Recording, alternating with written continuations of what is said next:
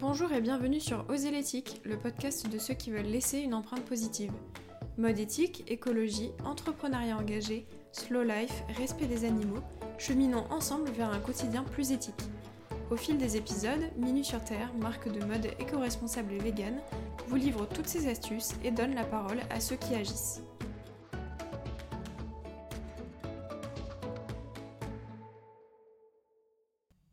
Bonjour à toutes et à tous. On se retrouve aujourd'hui pour un podcast collaboratif sur votre transition vers une mode plus éthique. On vous a proposé sur Instagram de nous faire parvenir vos témoignages sous forme audio ou par écrit si vous étiez plus à l'aise. J'ai également proposé aux membres de l'équipe de nous faire part de leur cheminement personnel pour qu'on puisse profiter du maximum de retours d'expérience et de tips pour adopter une consommation plus en accord avec ses valeurs. L'objectif de ce podcast, c'est de partager votre prise de conscience, votre cheminement, vos croyances avant de vous lancer, mais également vos freins dans ce changement et les bienfaits que vous en tirez. Certains d'entre vous ont également partagé des ressources, des plateformes et des marques pour s'informer et consommer plus éthique. Ainsi, au fil du podcast, vous découvrirez les témoignages audio et je vous lirai les témoignages écrits en citant les auteurs. Mais tout d'abord, comment commencer sa transition vers une mode éco-responsable, pas à pas et sereinement? Étape numéro 1. Demandez-vous pourquoi vous voulez vous tourner vers une mode éthique. Quel est votre moteur à vouloir changer de consommation? Quelles sont vos valeurs, vos prises de conscience? Je vous conseille le reportage de True Cost, qui est un premier pas pour comprendre les dessous de l'industrie de la mode. Il n'est pas disponible sur Netflix, mais vous pouvez le retrouver sur les plateformes de streaming assez facilement. Personnellement, je suis sensibilisée à la mode éthique depuis environ un an et demi. J'ai compris mon pourquoi, et du coup, les actions qui en découlent ont beaucoup plus de sens pour moi. Je sais pourquoi je consomme différemment, je suis plus en adéquation avec ce que je ressens, ce que je veux consommer et ce que je veux éviter surtout. Les dernières actualités avec les Ouïghours ont permis de mettre de la lumière sur les agissements de nombreuses marques de fast fashion par exemple. Grâce au partage sur les réseaux sociaux, il y a une réelle prise de conscience collective. Je vous glisse d'ailleurs en description un article rédigé par We qui vous explique le problème avec les marques de fast fashion qui participent à l'exploitation des Ouïghours. Pour Caroline, les prix sont certes plus élevés que dans la fast fashion, mais il lui semble respectable de mettre l'argent nécessaire quand les salariés qui fabriquent nos vêtements et nos chaussures sont correctement rémunérés et que la matière du produit est de meilleure qualité et vegan. Étape numéro 2, identifier ce qui est le plus important pour vous. Donc ça peut être le bien-être animal, un faible impact environnemental ou que la fabrication soit française ou européenne. Évidemment, le mieux serait de trouver des vêtements qui respectent tous ces critères, mais au début, identifiez ce qui correspond le plus à vos valeurs à vous. Jeanne a commencé par le bien-être animal et le reste a suivi. Elle explique. Je ne peux pas me soucier des animaux et accepter que le travailleur soit maltraité. Pas plus que notre environnement. Que mes enfants soient heureux et fermer les yeux sur la souffrance d'autres petits nés au mauvais endroit. Comme pour la belle histoire du colibri, chaque goutte a son importance. Étape numéro 3, on éloigne les croyances limitantes. On entend souvent la mode éthique c'est trop cher pour ce que c'est, la seconde main c'est pas en bon état, les vêtements c'est pas fait pour durer des années. C'était le cas de Caroline par exemple, qui aime s'habiller de manière harmonieuse avec de jolies pièces. Elle était convaincue qu'elle ne pouvait pas trouver son bonheur en friperie, qu'il y avait seulement des pièces un peu dépassées, dont personne ne voulait avec une taille unique. Elle a changé d'avis peu à peu et s'est intéressée au mode de vie minimaliste. Sixtine, quant à elle, community manager chez Minu sur Terre, voyait la seconde main comme quelque chose de mauvaise qualité, de sale, à cause de l'image des vides-greniers où tout est souvent posé au sol, mais depuis 7-8 ans, elle achète en friperie et elle a plus du tout cette image de la seconde main. Emma, responsable web marketing chez Terre, avait aussi un a priori sur la seconde main. J'avais pas mal de croyances limitantes concernant euh, la seconde main quand j'ai commencé à m'intéresser à un peu avoir un dressing un peu plus éthique. Euh, j'avais beaucoup l'image des friperies un peu miteuses euh, où tout est empilé, on peut, on peut pas trouver facilement les vêtements qu'on aime bien, le style est super vintage donc ça peut être hyper cool quand on a ce style vestimentaire à la base, mais quand on s'habille plus classique, c'est un peu compliqué à sortir, c'est pas forcément à notre goût. En plus, des fois, ça sent pas vraiment très bon. Enfin, j'avais vraiment euh, le cliché de la vieille friperie qui donne pas envie, qui est pas très glamour. Et puis ensuite, euh, je suis partie au Québec en échange, et là-bas, j'ai découvert des friperies qui ressemblaient vraiment au magasin euh, où j'avais l'habitude d'aller côté fast fashion, donc enfin des, des grands magasins bien éclairés avec euh, des grandes cabines d'essayage où on pouvait bien se voir, des miroirs, des vêtements de tous les styles. Et du coup, j'ai commencé à vraiment m'habiller en seconde main là-bas. Au final, euh, pendant tout mon séjour, j'ai acheté que des vêtements de seconde main. parce que j'avais vraiment trouvé des endroits que j'aimais. Et ensuite, je suis rentrée en France et j'ai essayé de trouver euh, des équivalents. Et en fait, ça existe. Il y a des super friperies ou dépôt-ventes euh, qui, qui ont vraiment des styles un peu plus classiques quand on aime aussi. Et c'est assez facile à trouver, il faut juste se renseigner, mais il y en a dans toutes les villes, je pense. Pour faire face à ces croyances, on se renseigne auprès de sources sûres, comme par exemple le média en ligne de Good Goods, qui est un réel trésor pour s'informer sous différentes formes, donc que ce soit sous forme d'articles, de podcasts, de vidéos. Il y a aussi des avis d'experts pour justement casser les idées reçues et avoir de vraies informations. Il y a également le média We Dress sur lequel vous pouvez trouver un maximum d'informations pour comprendre pourquoi la fast fashion pose souci. Il vous partage une multitude de marques éco-responsables selon vos propres critères, donc c'est l'occasion de découvrir de nouvelles marques facilement et en accord avec vos valeurs les plus fortes. Pour faire leur choix, ils sélectionnent les marques qui ont le plus de 70% de leur collection totale produite en matière éco-responsable, donc chaque produit est considéré éco-responsable s'il contient plus de 90% de matières plus respectueuses de l'environnement. Ils vérifient les conditions de travail dans les usines de fabrication, ils récupèrent les noms des usines, ils analysent les labels, les certifications, etc. Étape numéro 4, on revoit son mode de consommation, moins mais mieux. Le souci avec la fast fashion, c'est que les vêtements sont faits pour ne pas durer dans le temps. C'est le but même, même si c'est pas affirmé clairement. Si les vêtements étaient portables des années et des années, les consommateurs n'achèteraient pas les nouvelles collections et ça poserait problème à ces marques. On peut parler d'une réelle mode du jetable. Si vous vous tournez vers des marques éthiques, elles sont faites pour vous proposer des pièces de qualité qui vont durer dans le temps, donc plus besoin d'acheter une paire de chaussures chaque année par exemple. La paire achetée vous durera des années sans souci. Et ça, ça permet de stopper la surconsommation et la surproduction qui entraînent des conséquences néfastes pour l'environnement et la santé des travailleurs. Étape numéro 5, pour éviter de surconsommer, vous pouvez adopter la méthode bisou. Il s'agit d'une approche développée par Marie Dubois Lefebvre et Herveline Verbeken, j'espère ne pas me tromper dans la prononciation. Elles ont sorti le livre J'arrête de surconsommer, 21 jours pour sauver la planète et mon compte en banque. Je vous mets bien sûr la référence dans la description du podcast. Donc la méthode bisou, c'est une méthode qui consiste à se poser les bonnes questions lorsqu'on hésite à faire un achat et c'est complètement transposable dans votre consommation de mode. Donc B pour besoin, pourquoi acheter ce produit? À quel besoin il répond Qu'est-ce qu'il m'apporte réellement à moi. Ces premiers questionnements permettent de ne pas vous laisser influencer alors que c'est un produit qui ne répond à aucun de vos réels besoins personnels. I pour immédiat, est-ce que j'en ai besoin maintenant? Est-ce que dans quelques jours j'en aurai toujours besoin? C'est une question qu'on peut se poser justement quand on fait face à un produit soldé pour une durée limitée. Le marketing d'urgence pratiqué par certaines marques vous pousse à acheter rapidement sans que vous ayez vraiment le temps de vous poser ces questions justement. Est-ce pour semblable Est-ce que je possède déjà ce produit ou un produit similaire? Donc faites le tour dans votre dressing avant l'achat pour faire le point sur ce que vous avez déjà. Vous pouvez vous faire une petite liste d'achats de produits dont vous avez réellement besoin pour le coup. O pour origine, quelles sont les matières utilisées et d'où viennent-elles? Dans quelles conditions elles ont été conçues? C'est des questions essentielles pour consommer plus consciemment par la suite. Le coût des vêtements sera plus élevé que la fast fashion dans le cas d'une marque éthique, mais comme dit précédemment, c'est des vêtements conçus avec des matières qui sont plus résistantes et qui sont faits pour durer des années. Savoir où et comment les produits sont fabriqués permet de savoir justement à quelle industrie on donne de l'argent, d'une certaine manière. Donc si vous voyez des labels de qualité qui assurent le commerce équitable, par exemple, vous choisissez d'agir à votre échelle pour le respect des travailleurs. Et enfin, euh, la dernière lettre pour bisous, c'est le U, donc U comme utile.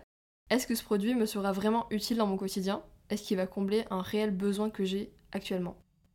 Bien sûr, je vous transmets cette méthode, mais c'est à vous de voir ce qui vous aide personnellement. Elle peut être un outil pour débuter, pour vous poser des questions avant d'acheter, afin d'être dans une optique plus minimaliste et plus consciente. Maintenant, concentrons-nous sur vos témoignages, vos expériences et vos ressentis dans cette transition éthique. Qu'est-ce qu'un dressing plus éthique pour vous? Anne-Marie, l'une de nos plus fidèles clientes, comprend un dressing plus éthique, comme se vêtir sans souffrance animale et humaine, avec un faible impact sur la nature, dans une dynamique économique viable pour le fabricant, partageant les mêmes valeurs. J'ai également posé la question aux membres de l'équipe. Pour Florine, responsable expérience client, il s'agit de pièces intemporelles et solides qui nous accompagnent longtemps, des pièces en matière naturelle comme le coton ou le lin, et qui permettent de créer des tenues différentes en combinant avec des accessoires éthiques par exemple. Je vous invite également à écouter les réponses d'Emma, Alissa et Myrtille. Pour moi, un dressing éthique, c'est euh, des vêtements et accessoires qui respectent non seulement la planète et les animaux, mais aussi les personnes qui les ont fabriqués. Donc euh, c'est des vêtements qu'on aime, mais c'est surtout des vêtements dans lesquels on se sent aligné par rapport à nos valeurs. Selon moi, avoir un dressing éthique, c'est avant tout avoir un dressing composé de vêtements que l'on achète pour les bonnes raisons et dont on a usage. C'est important de faire attention à la composition, à la provenance également, ça va de soi. Mais avoir un dressing éthique ne veut pas dire être frustré ou avoir un style dépassé, peu tendance, absolument pas. C'est malheureusement l'étiquette que beaucoup de personnes donnent à ce mode de consommation alors que pas du tout. Euh, j'ai un style très affirmé avec lequel je me sens bien dans ma peau et ça, c'est l'essentiel. Pour moi, un dressing éthique, c'est un dressing euh, dans lequel on fait attention euh, à la fois à la matière première et à la fois à la fabrication du produit, du vêtement, c'est-à-dire à la fois son lieu de fabrication et par qui il a été fabriqué. Avant d'opérer un changement au niveau du dressing, l'écologie est une thématique qui touche tous les domaines de la vie courante, donc que ce soit les cosmétiques, l'alimentation, l'énergie. Il y a tellement de domaines sur lesquels agir que beaucoup d'entre vous ont commencé leur transition par un autre domaine avant la mode. Par quel domaine avez-vous commencé votre transition? Jeanne et Florine ont commencé leur transition par l'alimentation. Jeanne nous explique J'ai limité la viande et aujourd'hui je ne me souviens plus de ma dernière visite chez le boucher. Mon chat ne va pas se nourrir de salade, mais moi j'ai le choix de renoncer à la viande. Et comme m'a dit une de mes filles, nous nous avons cette conscience et nous pouvons faire autrement. Pas toujours simple, car dans l'absolu j'aime la viande. Mais non, je ne veux pas jouer là-dedans. S'en est suivi la prise de conscience des procédés de l'industrie laitière et j'ai fini par changer toute mon alimentation. Florine s'exprime J'ai eu un éveil premièrement par l'alimentation. Bio, de saison, plus végétal, zéro déchet, qui s'est ensuite appliqué logiquement à ma consommation générale, au niveau du mobilier, des vêtements. J'ai eu la volonté de diminuer mon impact environnemental et de favoriser l'économie circulaire. Pour Stérène et Clémentine, la transition a commencé avec les cosmétiques. Stériane a 24 ans et depuis 3 ans, elle a commencé à changer sa manière de consommer. Que ce soit dans la salle de bain, avec des cosmétiques solides, ou en cuisine en essayant de cuisiner zéro déchet, de faire du compost ou d'acheter en vrac par exemple. Clémentine, quant à elle, s'intéresse depuis bientôt 5 ans aux compositions de ses cosmétiques. Elle a commencé à s'y intéresser au collège. Chacun de nous commence sa transition vers un dressing plus réfléchi et éco-responsable, selon ses propres références, sa propre histoire, avec la mode et avec l'éthique en général. Par où a commencé votre transition et votre prise de conscience? Anne-Marie raconte Ma sensibilité et conscience de l'impact de nos actes sur la nature, les animaux et les hommes sont accrues au fil du temps. Travaillant dans le domaine de l'éthique des affaires, je me suis rendu compte que les pratiques éthiques dictées par des procédures visant à réduire le risque de corruption et nos actes au quotidien de consommation étaient très connexes et pourtant, je me sentais totalement décalée. Je m'étais déconnectée de mon dressing faisant avec ce que j'avais achetant de la seconde main sur le site Emmaüs. Mais sinon, rien véritablement.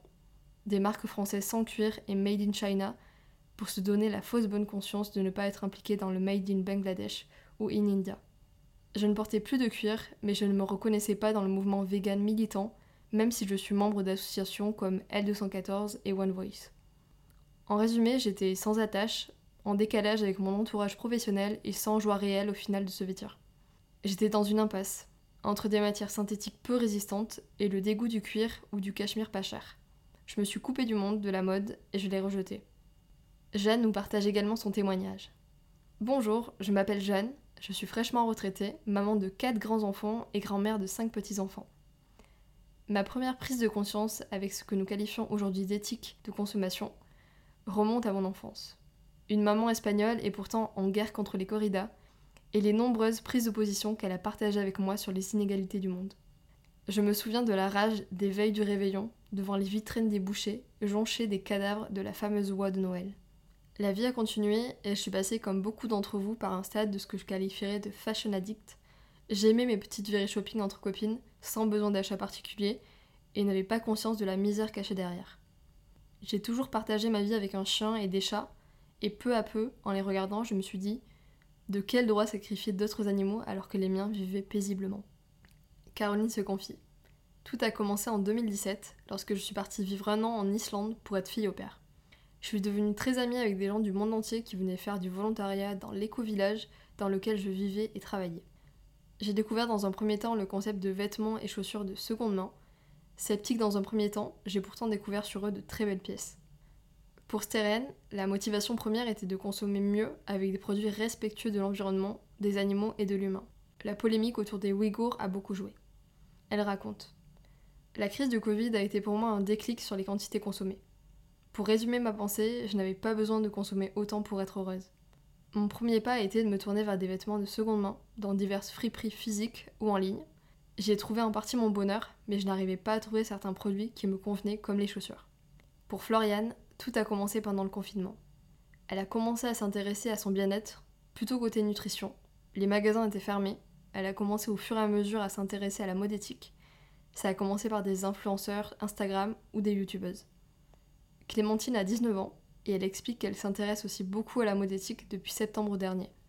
Elle a découvert la mode éthique grâce à la marque et Paris, mais aussi grâce à Minu sur Terre. Sixtine, community manager chez Minu sur Terre, raconte J'avais beaucoup de vêtements et pourtant j'étais toujours habillée pareil. Alors j'ai donné les vêtements que je ne portais plus et j'ai privilégié les vêtements classiques et certains plus originaux pour jongler avec différents looks mais moins de vêtements. Je vous laisse écouter Emma et Myrtille nous raconter leur prise de conscience. Ma prise de conscience, elle a eu lieu quand j'ai commencé à me renseigner sur d'abord la consommation de viande, après les produits animaux en règle générale, et puis j'ai commencé à m'intéresser au mode de vie vegan, et en fait ça m'a fait réaliser que je connaissais pas l'origine des matières de la plupart des habits que je portais. J'ai aussi regardé le documentaire de True Cost, qui m'a montré que les conditions de production de, des vêtements de la fast fashion que j'achetais beaucoup à ce moment-là étaient absolument déplorables. Mes motivations personnelles euh, sont le fruit euh, d'une démarche euh, un peu plus globale au niveau de mon alimentation et de ma vie de tous les jours. C'est en faisant des recherches et en me renseignant de plus en plus que je me suis rendu compte, notamment en voyant le film de True Cost, que ma consommation de vêtements ne pouvait plus rester la même. Quels ont été vos freins au début de votre transition ou encore actuellement Anne-Marie explique J'avais beau chercher éthique, je trouvais des chaussures avec toujours du cuir, ou bien des marques de vêtements bio, sans style vraiment. Le salon annuel écolo de la ville voisine proposait bien des articles, mais en cuir pour les chaussures, et pour le reste, des articles utiles comme des chaussettes, draps ou oreillers bio, mais fabriqués très loin. Avec le recul aujourd'hui, j'accorderai plus d'intérêt à ces marques qui justement essayer d'instaurer des pratiques plus éthiques dans ces pays lointains et de soutenir les petits producteurs comme les petits producteurs de coton d'Afrique. Steren, quant à elle, est encore à ses débuts. Jusqu'à l'année dernière, elle consommait pratiquement que de la fast fashion, principalement à cause des prix. Elle considérait ne pas avoir les moyens et même si elle n'achetait pas beaucoup, ça l'incitait à consommer encore trop. En consommant la fast fashion, elle se disait qu'elle préférait acheter des produits moins chers, dont elle n'aurait pas besoin de prendre soin ou peur d'abîmer, et qu'elle pourrait changer plus souvent. Elle explique Le problème qui me restait et qui me reste encore un peu aujourd'hui, c'est le prix. J'avais beau essayer de me dire que les prix étaient en lien avec la qualité et avec toutes les valeurs que j'y associais, mais je n'arrivais pas à me décider. Pour Floriane, il n'y a que les chaussettes pour lesquelles elle n'a pas passé le cap. Trop cher pour l'usure que cela peut avoir.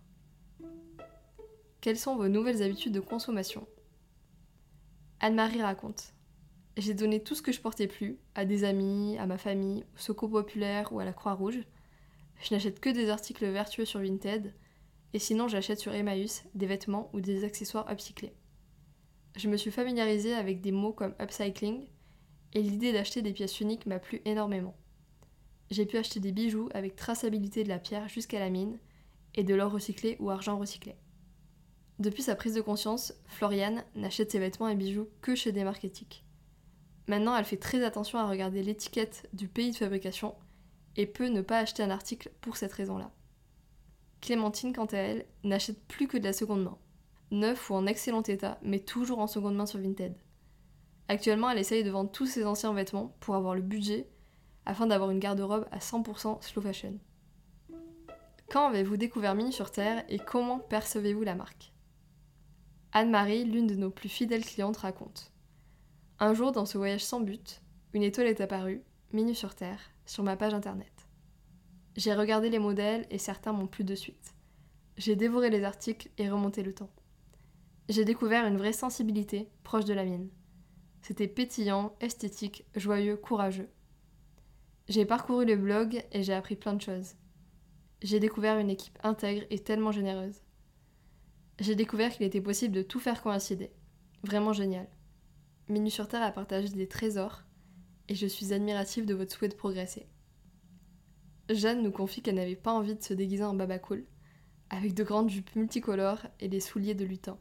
Minu sur Terre fut une révélation pour être coquette et végane à la fois. Caroline nous raconte. Les choses se sont accélérées lorsque je me suis inscrite sur Instagram en février 2020. Je suis passionnée par l'écologie depuis quelques années maintenant, et il me semblait indispensable d'allier mode et durabilité. Instagram m'a très vite suggéré des blogs de modeuses green, comme alias Louise Blog. Elle a cité Mini sur Terre dans plusieurs de ses posts, j'adore son style vintage, je m'en inspire beaucoup. Steren cherchait des sandales pour cet été, et elle a décidé d'investir dans des sandales Mini sur Terre, qui lui faisaient de l'œil depuis longtemps. Mis à part le prix, toutes les valeurs lui correspondaient et elle trouvait les produits très beaux. Ce qu'elle avait un peu de mal à retrouver dans certains produits de seconde main. Elle les a reçus il y a un mois et ça a été le coup de cœur. Le produit était aussi beau en vrai et avec un confort inégalé. Floriane raconte J'ai commencé à chercher des marques françaises avec une fabrication en Europe, voire en France. Je tapais des mots-clés sur Google pour arriver sur des blogs ou des moteurs de recherche spécialisés dans la mode éthique. Après les sous-vêtements, j'ai élargi cette recherche aux vêtements, et puis ensuite aux bijoux, puis aux chaussures, dont la marque Mini sur Terre. J'ai trouvé tous ces produits d'une qualité dingue, un SAV de haute qualité et une communication transparente. Quelles leçons avez-vous tirées de cette transition? Jeanne témoigne. Si je tire une leçon de cette belle aventure, c'est de ne pas vouloir devenir parfaite. J'ai encore quelques vêtements qualifiés de non éthiques que j'ai gardés car je les aime beaucoup. Accepter tous les petits pas dans la bonne direction et surtout dans la bonne humeur. L'écologie, c'est pas une pénitence pour personne austère. Steren explique.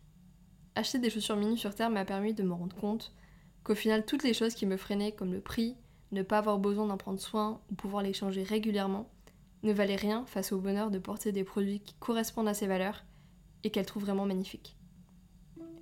Quelles sont les ressources qui vous ont informé sur la mode éthique? Caroline s'est informée premièrement grâce à Instagram, qui lui a très vite suggéré des comptes de modeuses green, comme alias Louise Blog, cité précédemment.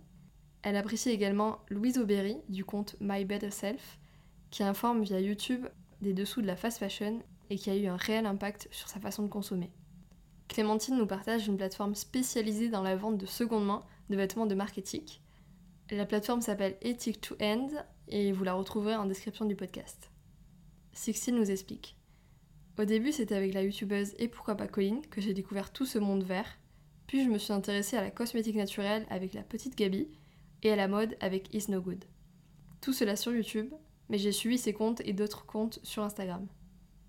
Florine a été initiée à la mode éthique grâce à une conférence de la famille Zéro Déchet en 2015, et ensuite c'est en travaillant chez Mini sur Terre qu'elle a opéré une réelle transition vers la mode éthique. Au niveau des ressources que je pourrais conseiller euh, pour une transition vers un dressing un peu plus éthique, euh, en tant que grande fan de podcast, je peux en conseiller deux. Donc il y a Basilic Podcast qui est top et aussi Nouveau Modèle. Et aussi, j'ai vu récemment que Mademoiselle avait lancé un podcast qui s'appelle Matière Première sur la mode. J'ai pas encore eu le temps d'écouter, mais ça a l'air très intéressant.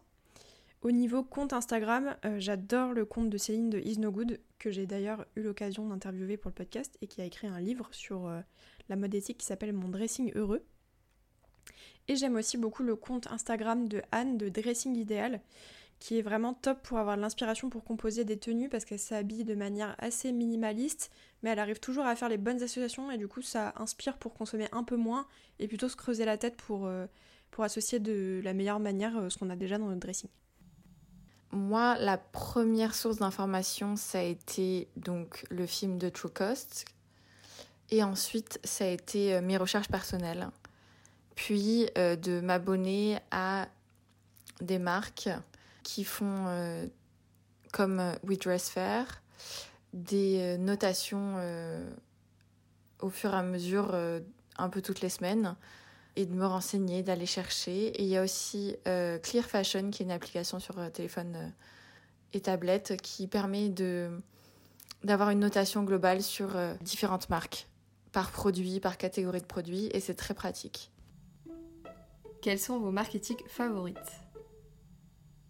Sixtine a découvert les marques Isée, Cézanne, Sage, Gassé et aime beaucoup le style de ces marques. Florine a testé plusieurs marques éthiques un jean de chez French Appeal, très confortable et fabriqué en Europe. des jupes, des petites jupes de prune. Elle adore les coloris vifs et fleuris. Et un pull de chez Meuf Paris. Il y a énormément de marques qui se créent tous les jours et c'est un peu compliqué euh, pour un consommateur lambda qui n'a pas euh, toutes euh, les informations que l'on peut avoir nous en travaillant dans la mode pour s'y retrouver. Moi, ce que je trouve super simple, c'est de faire appel à des plateformes comme WeDressFair qui mettent sur une même plateforme plein de marques superbes euh, pour leur, euh, leur éthique et pour euh, leur, leurs produits. Et ces plateformes permettent de trier selon ce dont on a envie. Donc par exemple, des vêtements vegan ou des vêtements made in France ou des vêtements made in Europe. On peut classifier par matière, etc. Et je trouve ça vraiment superbe de pouvoir voir un échantillon de marques bien différentes et même de les suivre sur Instagram parce que euh, même s'ils n'ont pas toutes les marques sur leur site, ils font régulièrement des, euh, des notations euh, de marques que les, leurs followers leur demandent. Dans le cadre de ce podcast, on a également reçu le témoignage de la cofondatrice de la marque de vêtements upcyclés Evolve Paris. Elle vous présente sa marque et vous explique son cheminement vers la création d'une marque éthique. Je vous laisse écouter. Salut à tous, je m'appelle Cécilia, j'ai 23 ans aujourd'hui. Et cette année, avec mon ami euh, Lou, nous avons entamé une majeure euh, spécialisée en entrepreneuriat. Donc euh, on est en dernière année de, master en école de commerce. Lou est fan de couture et moi je suis fan de communication et d'art de manière générale.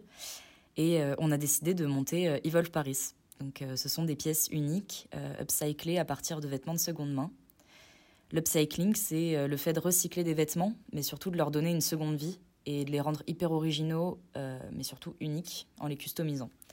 Donc par exemple, on va transformer euh, des chemises d'hommes en petits tops euh, sympas pour l'été, ou rajouter des tissus à motifs colorés sur des vestes en jean. On n'a clairement pas inventé l'eau chaude, mais si on pouvait faire ça avec tous les vêtements qui existent déjà sur Terre, on pourrait arrêter d'en produire pour rien. Donc l'industrie de la mode est révoltante, comme beaucoup d'industries d'ailleurs, mais bon, commençons par, quelque chose. Euh, alors on a décidé de consacrer notre année à une cause qui nous tient à cœur, c'est de sauver les vêtements à l'abandon pour leur redonner euh, une seconde vie. Et le but, c'est aussi de montrer euh, au monde qu'on n'est plus obligé de, consommer de la fast fashion et qu'il y a des alternatives.